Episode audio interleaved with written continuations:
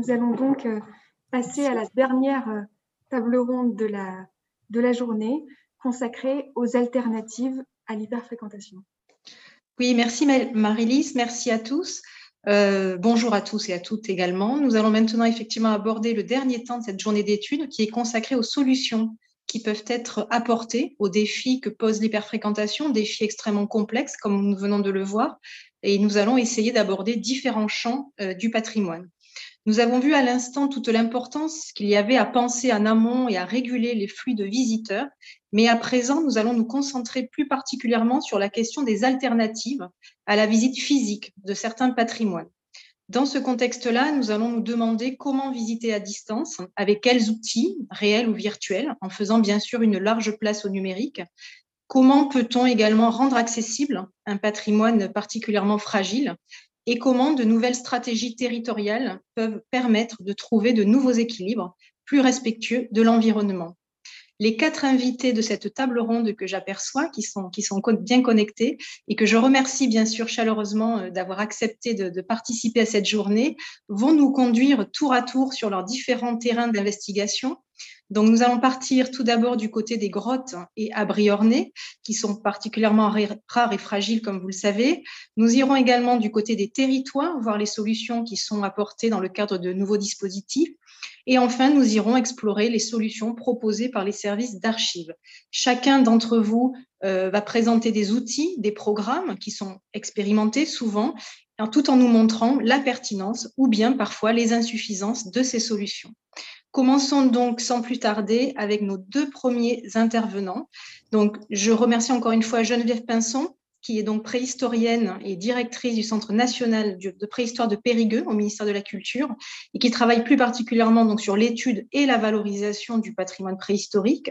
Et également, je remercie Thomas Sakori, qui est responsable du développement de la politique numérique du ministère de la Culture et notamment du, portail archéologie.fr et qui travaille également au musée d'archéologie nationale de Saint-Germain-en-Laye. Donc, je vous laisse la parole sans plus tarder. Vous avez euh, environ 15 minutes chacun. Et donc, nous prendrons les questions euh, à l'issue de la première intervention, euh, enfin, de toutes les interventions, pardon, dans le cadre du chat. Merci à tous les deux. On vous laisse la parole. Merci beaucoup aux organisateurs donc de cette euh, journée qui, pour l'avoir suivi en grande partie, euh, m'a beaucoup intéressé. Donc avec Thomas, nous allons aborder un corpus euh, patrimonial particulier dans la mesure où il s'agit des grottes et des abris ornés paléolithiques. Pour mémoire, le corpus des grottes ornées paléolithiques concerne à peu près 440 sites au monde, dont plus de 95% se répartissent à égalité entre l'Espagne et la France. 15% des sites français, soit 32, sont ouverts au public. Une quinzaine relèvent de propriétaires privés et les autres de propriétés publiques gérées par le Centre des monuments nationaux ou les collectivités comme les communes ou les départements.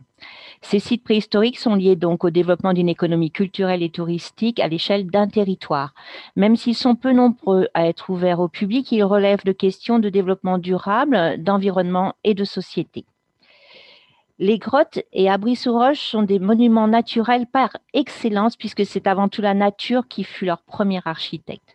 Le domaine souterrain est donc directement lié à son environnement. Comment les fréquenter sans rompre leur équilibre naturel qui, a fait en sorte que nous puissions les découvrir encore aujourd'hui?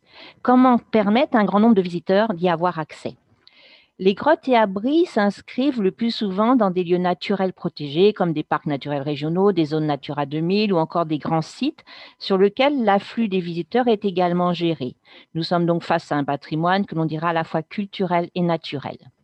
Toute trace est révélatrice de ce qui s'est passé dans la grotte, aussi bien d'un point de vue naturel, géologique, comme ces gourds au passage des animaux comme les ours laissant leur empreinte, leurs bauges, leurs griffades, leurs polis sur les parois, mais aussi d'un point de vue anthropique avec les œuvres pariétales, où cette trace de pas d'un adolescent, un bâton à la main, puisqu'on a l'empreinte euh, des deux, traces, euh, des empreintes de main, de doigts, des fragments de crayon d'oc ou de charbon, des gouttes de peinture tombées au sol, des traces de foyer, comme on en a également sur l'image. Tous ces éléments contribuent à la connaissance de ces lieux et vont constituer le sel des récits pour le public à partir des travaux des chercheurs. Ces sites ouverts au public sont pour l'essentiel protégés, évidemment, au titre des monuments historiques et pour les plus emblématiques, au patrimoine mondial. Non perceptibles au premier abord, car en milieu souterrain pour les grottes ornées ou enfouis pour les abris sous roches ou les vestiges archéologiques, ces sites peuvent être confrontés à des situations et des attentes contradictoires selon les personnes qui les fréquentent, les chercheurs, les conservateurs, le public, chacune ayant, selon ses centres d'intérêt, des objectifs bien différents et malheureusement souvent contradictoires. Étudier, préserver et partager ce patrimoine est un vrai dilemme. Les grottes et abris sous roche sont des sites archéologiques particuliers qui donnent l'impression d'être lisibles au premier abord. Et en même temps, ils relèvent, d'occupations successives dans le temps qui sont complexes à appréhender. Deux cas se présentent, avec les abris sous roche et les poches des, grottes ornées comblées de remplissage archéologique qui ont sollicité des fouilles pour les connaître et permettre leur découverte, comme c'est le cas au roc aux sorciers Angle sur l'Anglin, la frise sculptée il y a 15 000 ans, et les grottes ornées, où aujourd'hui la recherche s'appuie essentiellement sur les approches non invasives, comme à Chauvet, en Ardèche, ou dans la grotte de Cussac, en Dordogne. en fait, ce que l'on connaît de ces sites n'a rien à voir avec ce qu'ils étaient. Les, paysages souterrains ont changé. Vous voyez le paysage souterrain tel qu'il était tel qu'il est aujourd'hui à Chauvet, dans la galerie du Cactus. En fait, ces concrétions sont d'âge holocène et à l'époque des Aurignaciens, le passage était plus ouvert. Cette image montre la grotte Cosquer aujourd'hui remplie d'eau. Ce n'est pas le cas au temps des artistes, la mer étant à plusieurs kilomètres il y a 20 000 ans une progression du niveau maximal des eaux dans la grotte a été observée depuis une dizaine d'années. Cette progression de la submersion est causée à la fois par l'élévation du niveau de mer et par des vents qui, lors des tempêtes, poussent des eaux marines contre les falaises des Calanques. À Cosquer, il y a donc urgence à documenter, fouiller et étudier le site et il est nécessaire de se questionner sur les façons de rendre les réalités archéologiques au public. Il existe deux fléaux pour les grottes ornées, les visiteurs et les perturbations de l'équilibre naturel. L'augmentation des températures sous l'effet des présences humaines devient un risque pour la conservation des grottes ornées, ce qui nécessite l'anticipation des actions de conservation.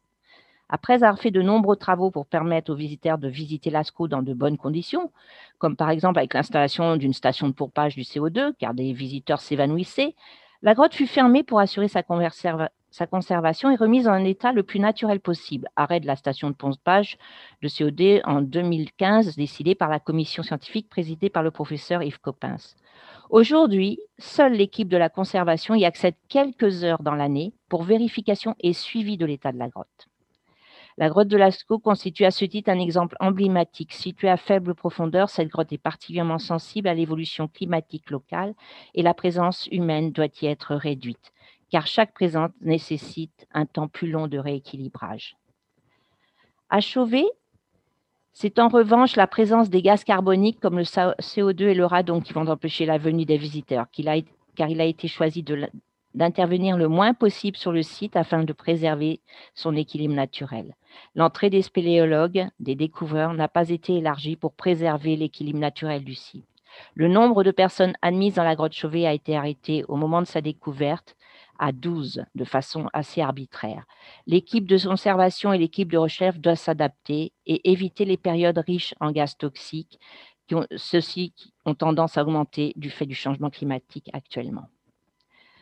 Aujourd'hui, les gestionnaires des sites ouverts au public régulent avec rigueur le nombre de visiteurs, comme vous pouvez le constater avec les chiffres du CMN. En citant Marc Martinez, administrateur de ces biens, la fréquentation à Fondgome a diminué de moitié en 10 ans. Le chiffre record de 2000 visiteurs par jour semble avoir été atteint entre 1965 et 68. C'est à partir du début des années 70 que les désordres climatiques et biologiques y sont constatés. Le taux de gaz carbonique devient problématique.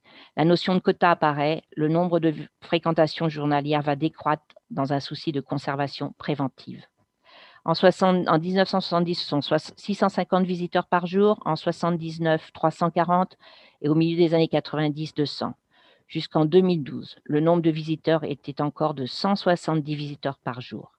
En 2012, une étude tenant compte des températures enregistrées des taux de gaz carbonique va permettre de définir un seuil de présence humaine à l'intérieur de la cavité au-dessus duquel elle n'est plus en mesure de revenir à son état d'équilibre naturel ou bien de s'y rapprocher. De manière évidente, la température et le gaz carbonique baissaient lorsque le nombre de visiteurs était réduit.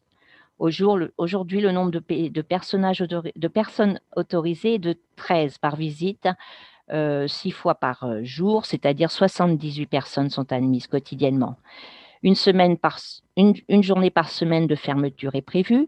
Aujourd'hui, c'est le samedi. En 2002, ce sera probablement le lundi pour une évacuation maximale du CO2 et un retour à la normale en ce qui concerne les paramètres de température.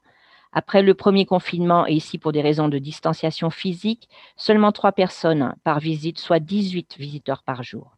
Depuis le 29 octobre dernier, la fermeture des sites est totale et par conséquent, personne ne rentre dans la grotte ce qui permet aux gestionnaires de se constituer un référentiel d'un état non perturbé de la grotte. Pour l'abri sous roche du, Cap Blanc, la disposition est tout autre, moins confinée, plus aérée, le taux de visiteurs est constant. Lors, d'afflux dans les sites de Fongome et des Combarelles, les touristes sont orientés vers ce site plus à même de recevoir le public. Pour la grotte des Combarelles, la configuration du site, qui est une galerie très étroite, ne permet pas d'accueillir plus de visiteurs qu'au moment de sa découverte. Le taux reste donc stable. La fréquentation des grottes est également liée au rythme du tourisme culturel du territoire concerné. Administrer un site, c'est aussi tenir compte du rythme saisonnier de la grotte et de ses enjeux touristiques, sachant que l'été, malheureusement, est le moment d'ouverture le moins propice pour la conservation de la grotte.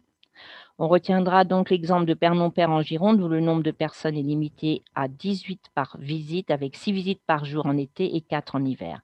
Ce chiffre défini grâce à une bonne connaissance de la grotte peut être amener à diminuer ou bien même des visites supprimées en fonction des taux de dioxyde de carbone enregistrés à l'instant T. Cette méthode permet d'être certain de ne pas dépasser le seuil prédéterminé. Puis on anticipe, monsieur, mais il faut alors un système de réservation ou un système d'eurodotage sur les tickets afin de préserver l'équilibre de la grotte.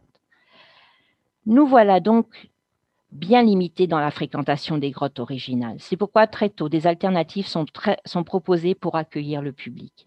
Ces démarches sont fréquemment à l'initiative des collectivités qui voient un enjeu économique fort pour leur territoire.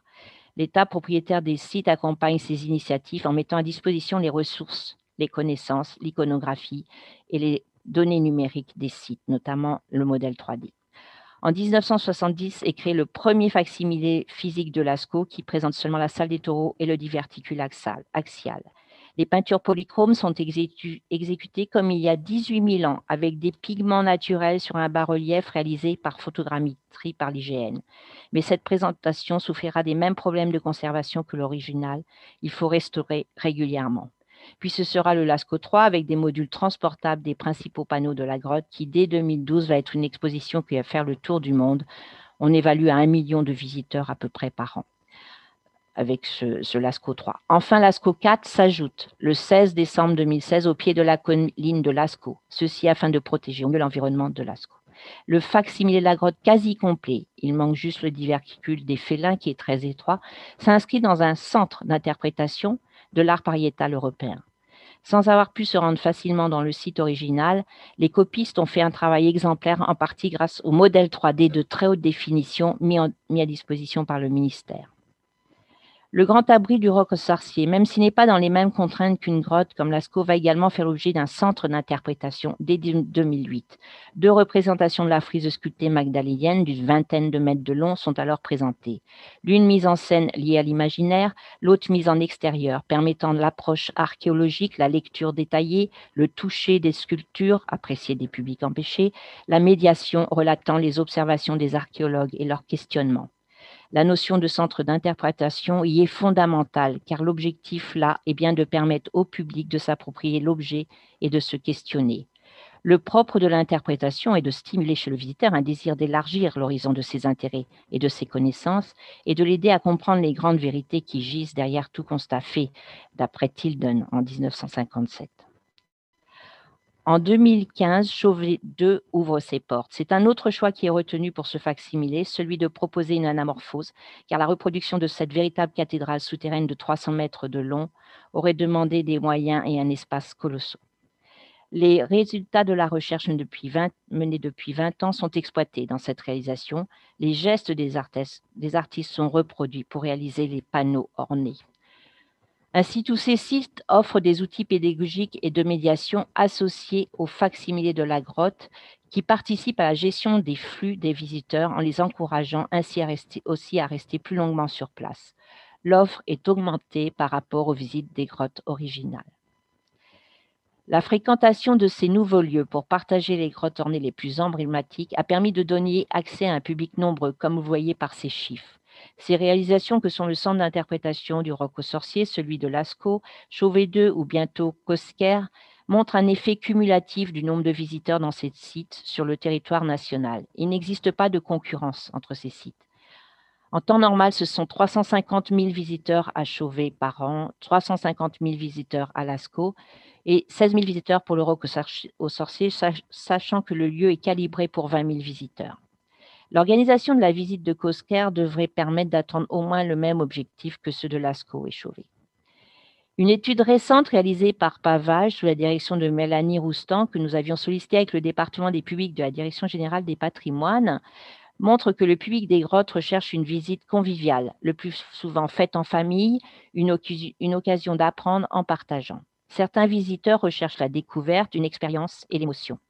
La question de l'authenticité se pose, sachant que lors de la fabrication de ces facsimilés, le rôle principal des scientifiques est de garantir la proximité de la réplique avec l'original. Pour les publics des grottes ornées authentiques, la conscience est forte de vivre un moment privilégié. Pour les reproductions contemporaines, ils, admirent la prouesse artistique des, acteurs contemporains. Certains sont cependant déçus, voire se sentent trompés quand ils, réalisent qu'ils ne, visitent pas la vraie grotte. Aujourd'hui, nous constatons que l'adhésion du public à la visite d'une réplique tient à la reconnaissance de son rôle patrimonial et à ses vertus didactiques. Il accepte cela dans l'intérêt général pour préserver les sites rares, fragiles, porteurs d'une mémoire à préserver pour les générations futures. Une autre étude réalisée au Centre national de préhistoire met en exergue l'importance de la médiation et du médiateur pour ces sites. En juin 2022, Cosquer 2 ouvrira ses portes. Il s'agit encore d'un autre contexte et d'autres choix. La grotte sera intégrée au sein d'un bâtiment existant, la Villa Méditerranée, située pour sa fréquentation dans une position stratégique à Marseille. Cette contrainte entraîne une mise à l'échelle et une anamorphose pour la restitution. Cependant, les mêmes méthodes de réalisation sont utilisées s'appuyant sur le modèle 3D et les artistes copistes. La réalisation grâce au modèle 3D de l'État permet cette restitution exhaustive et précise. La grotte étant amenée à disparaître sous les eaux, le modèle 3D deviendra à terme un objet patrimonial en soi et la réplique un de ses référents ou une de ses références. Les enjeux pour Cosquier sont forts car l'accès à cette grotte est particulièrement dangereux. L'entrée se situe à 40 mètres sous la mer. Cette première restitution permettra à chacun de l'appréhender, y compris pour les scientifiques, de même s'ils plongent, ils devront s'appuyer pour l'analyser sur les ressources numériques. Ce panorama sur les grottes et abris ornés paléolithiques et leur accès pour le public en attente de voir ces sites inaccessibles, montre la difficulté à y accéder, d'autant plus en grand nombre, et ce, quelle que soit la taille du site. D'autre part, il montre aussi que les, alternatives qui se développent ces dernières années offrent, avec les répliques physiques, euh, un accès à ces sites. Mais ce n'est pas tout. Thomas va maintenant faire état d'autres modes d'accès à ces grottes, où le public est là encore nombreux et ouvrira il ouvrira des pistes vers un avenir qui reste encore en grande partie à inventer. Merci Geneviève, passage de, relais. Euh, effectivement, autant on, constate que du point de vue de, la recherche, que de l'ingénierie culturelle ou euh, également de la, médiation, euh, comme c'est le cas pour le, le Roc aux sorciers, la grotte Chauvet, la grotte de Lascaux et bientôt pour la, grotte Cosquer, on voit à quel point l'ensemble de ces projets s'appuient et mobilisent des, données 3D, euh, de, souvent de très haute qualité, qui posent un certain nombre de, questions en matière d'acquisition. Euh, et euh, ces exemples multiples et variés témoignent d'une évolution réelle et profonde des, pratiques et des usages, avec une place de plus en plus importante donnée au numérique et une diversification des offres et de ces usages. on voit aussi émerger au sein des équipes de nouveaux métiers, de nouvelles compétences qui sont intégrés euh, à, chaque, à chaque étape de la, construction de la constitution de ces projets, tant du point de vue de la recherche que du point de vue de la, documentation, de la diffusion et de la médiation. Euh, au-delà d'une expérience physique in situ, le numérique permet également de toucher un public encore plus large, euh, sans risque pour les sites, en proposant du coup des, différents types d'accès, soit en avant ou en après visite d'un facsimilé, mais aussi évidemment en ligne, et tout en sachant que là, on est dans une dans une problématique inverse, puisque si l'hyperfréquentation est, parfois une contrainte hein, lorsque l'on gère un site physique, pour une expérience en ligne, l'hyperfréquentation est au contraire positive, voire même recherchée, puisqu'on est souvent évalué au nombre de, visites euh, même si évidemment derrière il y a aussi des critères qualitatifs par rapport à ces, visites. Euh, et c'est bien normal puisque ces, dispositifs et ces expériences sont sans impact négatif en termes de conservation euh, et en termes d'expérience de visite pour, les, pour le, public et pour la communauté scientifique. Le, là, les, à l'écran, on montre aussi également un, nombre important de, projets liés à différents domaines, hein, au domaine de l'audiovisuel, euh, au domaine, on pourrait même évoquer les, problématiques, enfin, les applications dans le domaine artistique, euh, mais aussi euh, les, applications dans le, dans le cadre d'expositions. on pense à certains artistes contemporains, par exemple, qui se saisissent de ces éléments, voire qui ont mis à disposition des données numériques pour construire leur, leur projet dans d'autres canaux de diffusion. Parmi ces nombreuses et très diverses euh, initiatives euh, existantes ou d'autres en réflexion, euh, nous souhaitions évoquer un exemple en particulier avec l'exemple de la collection des grands sites archéologiques, produite par le, ministère de la Culture et coordonnée par le Musée d'archéologie nationale, qui illustre bien cette, démarche de diffusion au travers des canaux numériques. Cette collection qui est portée par le ministère depuis plus de 25 ans, hein, donc euh, c'est à l'échelle du numérique, c'est presque euh, la préhistoire, euh, a pour objectif simple de donner accès aux résultats de la recherche un public le plus large possible et donc en veillant à, mettre en place une médiation de qualité pour un public dit non spécialiste. il se trouve que parmi cette collection, le titre le plus consulté et de très loin est celui consacré à la grotte de, Lascaux, avec près d'un million de, visites par an euh, est suivi de près par euh, le site consacré à la grotte Chauvet, avec près de, 500, 500 000 visiteurs par an.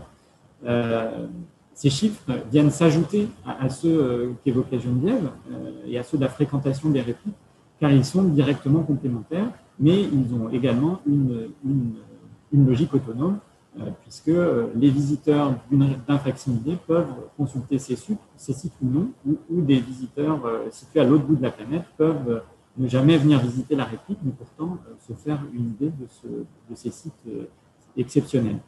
Euh, parmi les riches contenus qui sont proposés sur le site, donc les images, les documents d'archives, les documents interactifs, les cartes, les frises, les, chronologies, une attention toute particulière est apportée aux, visites virtuelles hein, qui offrent la possibilité, contrairement justement à un certain nombre de facsimilés physiques, comme l'évoquait Geneviève à Chauvet ou à Cosquer, qui sont des, restitutions anamorphosées. Euh, là, les visites virtuelles, elles, elles peuvent euh, être fidèles au volume, euh, volume des, sites originaux. Et c'est le cas, du coup, pour l'ensemble des grottes, puisque l'idée est vraiment de rester au plus proche de l'objet original sur ce type de, de, support de médiation. Les contenus riches et variés sont conçus et rédigés par les chercheurs avec pour objectif de s'adresser à un large public. Euh, donc, on propose différents niveaux de lecture et des fonctionnalités qui sont en accord avec l'évolution des usages euh, liés au numérique. Une, interactivité, une place importante donnée à l'image, mais euh, intégrée et placée dans, le cadre d'une discussion concertée avec les chercheurs et les spécialistes de médiation, et puis des contenus audiovisuels ainsi que des modèles 3D. faire du numérique pour du numérique, ça n'a pas d'intérêt. Par contre, mobiliser les, forces et les, qualités du numérique dans le cadre d'un projet de médiation qui s'appuie sur des données scientifiques et en intégrant les chercheurs eux-mêmes, c'est tout l'enjeu de cette collection. Euh, afin de répondre à ces usages numériques de médiation, la collection de grands sites archéologiques a mené un certain nombre d'études et de tests, puisque les, retours et les analyses euh, permettent d'avancer de façon beaucoup plus sereine dans le développement, l'évolution, l'optimisation des, éléments euh, développés. On a ainsi pu mener des tests utilisateurs dans le domaine de ce qu'on appelle l'UX design, donc le fait d'essayer de, se mettre à la place de l'utilisateur pour mieux comprendre ses comportements et adapter les interfaces qui sont développées. Euh, et on a également une attention toute particulière portée à l'analyse des, données de fréquentation avec l'appui professionnel de stratégie de référencement, donc avec l'acronyme anglais de SEO, Search, Engine Optimization, euh, et euh, évidemment aussi avec l'appui et le concours de sociologues spécialistes du numérique et de sciences cognitives qui vont être en mesure d'explorer des, des, principes et des ressorts liés à l'interaction homme-machine par le biais de ces interfaces numériques. notons la pertinence qu'il y a d'ailleurs à mener une étude, qu'il y aurait à mener une étude des publics de grande ampleur hein, qui intégrerait à la fois les données recueillies lors de visites in situ, ainsi que celles euh, que l'on pourrait obtenir par euh, l'étude et l'analyse de l'usage des, dispositifs numériques. Euh, notons qu'une thèse est en cours, une thèse CIFRE est en cours à l'Université de Bordeaux avec le, dans le cadre de, de la CEMITO, et c'est Anthony Bersan qui explore cet aspect-là. Espérons que cela ne soit que le début d'une série de recherches sur cette thématique qui serait particulièrement intéressante, d'autant que nous disposons côté français euh, de, sites euh, à la fois majeurs, mais aussi d'outils de médiation, tant physiques avec ces facsimilés que Geneviève présentait, mais aussi avec énormément d'expérimentation numérique qui permettrait d'avoir une vision d'ensemble particulièrement éclairante sur ces problématiques et qui permettrait d'envisager de nouveaux supports, de nouveaux outils euh, qui répondent encore mieux à l'évolution des usages et à nos missions de diffusion, de démocratisation du savoir. Je voulais juste vous, euh, euh, présenter très brièvement les deux visites virtuelles de l'ASCO et de, et de Chauvet. Donc, euh, bon, pour replacer, on est donc sur archéologie.culture.fr qui propose deux séries, Archéologie en France et Patrimoine du Proche-Orient. et donc, la, visite virtuelle de, de l'ASCO est présentée sur, de Chauvet, est présentée sur le site consacré à Chauvet. Vous avez ici donc une visite virtuelle que l'on a que l'on a choisi de proposer en deux, deux, niveaux différents. Une visite libre qui propose à peu près 200 points d'intérêt hein, le long des, des, 200, des, des 12 salles qui sont, euh, qui sont proposées ici. Euh, donc, c'est des, points d'intérêt, des informations qui vont euh, avoir trait aux, trois principales problématiques liées à l'étude de, cette grotte, à la fois les, les, traces, les interventions humaines sur les parois, donc gravures, dessins, euh, comme c'est le cas ici sur le panneau des chevaux, avec du coup la possibilité de, faire appel à des, documents, à des médias ultra haute résolution qui sont aussi utiles pour la recherche que pour la, médiation et la diffusion, euh, mais aussi par le biais de documents interactifs qui sont euh, la transposition justement de l'analyse et de l'étude des, membres des pariétalistes de, l'équipe de recherche, ici Gilles Posello et Carole Fritz, Carole Fritz qui est la, directrice de l'équipe de, recherche, mais également de, circuler, de naviguer euh, au sein de cette grotte à partir ici de, photos 360. Donc, euh, s'agissant de la grotte Chauvet, le facsimilé est une anamorphose le volume a été totalement modifié. Et donc, la visite virtuelle en ligne offre la possibilité de se faire une représentation, euh, même si évidemment rien ne remplace la confrontation à, l'original. Et bon, compte tenu des, problématiques de conservation, ça n'est pas envisageable. Et du coup, on est en mesure de circuler de salle en salle depuis euh, les différents espaces de, la grotte, avec ici, par exemple, la salle du fond et notamment le panneau des, euh, lions de la paroi gauche de la salle du fond. Euh, de, la même, de la même façon et avec d'autres contraintes, la, visite virtuelle développée pour la, grotte de, de Lascaux ne permettait pas, elle, d'envisager des acquisitions de, de photographie 360. Du coup, c'est le, c'est le modèle 3D, euh, ultra haute résolution, hein, celui qui a été mis à disposition pour la création de l'Astro 4, euh, qui a permis donc de, créer un parcours caméra au sein, du modèle 3D. Euh, et c'est cette vidéo exportée du, modèle 3D qui est, qui est, proposée et qui permet donc de circuler de salle en salle avec des, des éléments d'information pour chacun des espaces et puis pour chacun des panneaux qui permettent à la fois, vous voyez que dans le modèle 3D, on n'a pas les silhouettes qui étaient proposées à Chauvet, donc pour se figurer, se faire une idée de, l'échelle. On a essayé de privilégier des images avec, silhouette. Euh, et puis, on est en mesure de, revenir à, chaque instant au niveau qu'on souhaite dans la, visite virtuelle, euh, qui permet d'aller euh, jusqu'à la scène du puits. donc, un des aspects, c'est aussi justement le fait de diffuser très largement ces contenus. cela implique des choix techniques qui font que il faut privilégier parfois certains types de supports plutôt que d'autres voilà, c'est le cas entre ces, deux visites. La visite de la grotte Cosquer, elle, s'appuiera sur le même modèle et les mêmes fonctionnalités que euh, celle de la grotte Chauvet.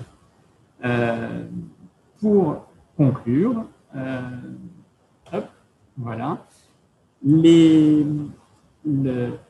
je change d'écran, c'est toujours du passage. Mais bon, ça a marché, la connexion a tenu. donc pour conclure, ces accès virtuels aux grottes qui sont si fragiles ouvre de belles perspectives en matière de médiation numérique, en particulier dans le domaine de la réalité virtuelle ou, augmentée. Les équipes de recherche se saisissent d'ailleurs de ces outils hein, pour, pour, travailler au relevé directement dans un modèle 3D ou pour du travail collaboratif à distance. Hein, notamment, la crise sanitaire a amplifié ces, enjeux. Euh, et puis également, il y a des projets déjà très développés, notamment autour de, Notre-Dame de Paris, autour de la notation sémantique, hein, depuis les modèles 3D directement, qui sont aussi des sources d'information capitales. Donc les évolutions des usages numériques ainsi que les besoins en matière de, médiation témoignent d'une recherche d'une plus grande expérience et d'une plus grande immersivité, avec aussi tout un volet narration. C'est-à-dire qu'une fois passé le côté waouh euh, d'être projeté dans un espace, encore faut-il derrière qu'il y ait une forme de narration d'accompagnement, de médiation. Euh, et ça, cela vaut euh, in situ dans un facsimilé de la même façon que dans une version numérique. Donc la dimension de, storytelling, si on prend le, terme anglais qu'on entend beaucoup, euh, est aussi importante dans des espaces virtuels, mais aussi nécessite l'implication de spécialistes extérieurs au domaine du patrimoine, mais de créer des ponts, des passerelles et des échanges avec les, chercheurs, les infographistes, les, producteurs de documentaires et aussi évidemment les professionnels du jeu vidéo on sent une, grande porosité à la fois par, euh, par les outils qui sont utilisés, mais aussi par les, par les contenus qui sont proposés entre ces domaines qui, semblent, qui pourraient sembler a priori éloignés, mais qui finalement ont énormément de points de convergence. Euh, et, cela en mobilisant l'ensemble des données de recherche. Euh, tout cela permet d'envisager la création d'expériences en trois dimensions, mais aussi en quatre dimensions, évidemment, en intégrant la dimension temporelle, euh, tout en permettant un accès aux sites, aux originaux tant que cela est possible pour assurer leur préservation pour les générations futures. On est à deux doigts de, de l'ubiquité du voyage temporel qui ne dépendent presque plus que d'un clic. Voilà. Nous vous remercions pour votre attention sommes ouverts aux questions.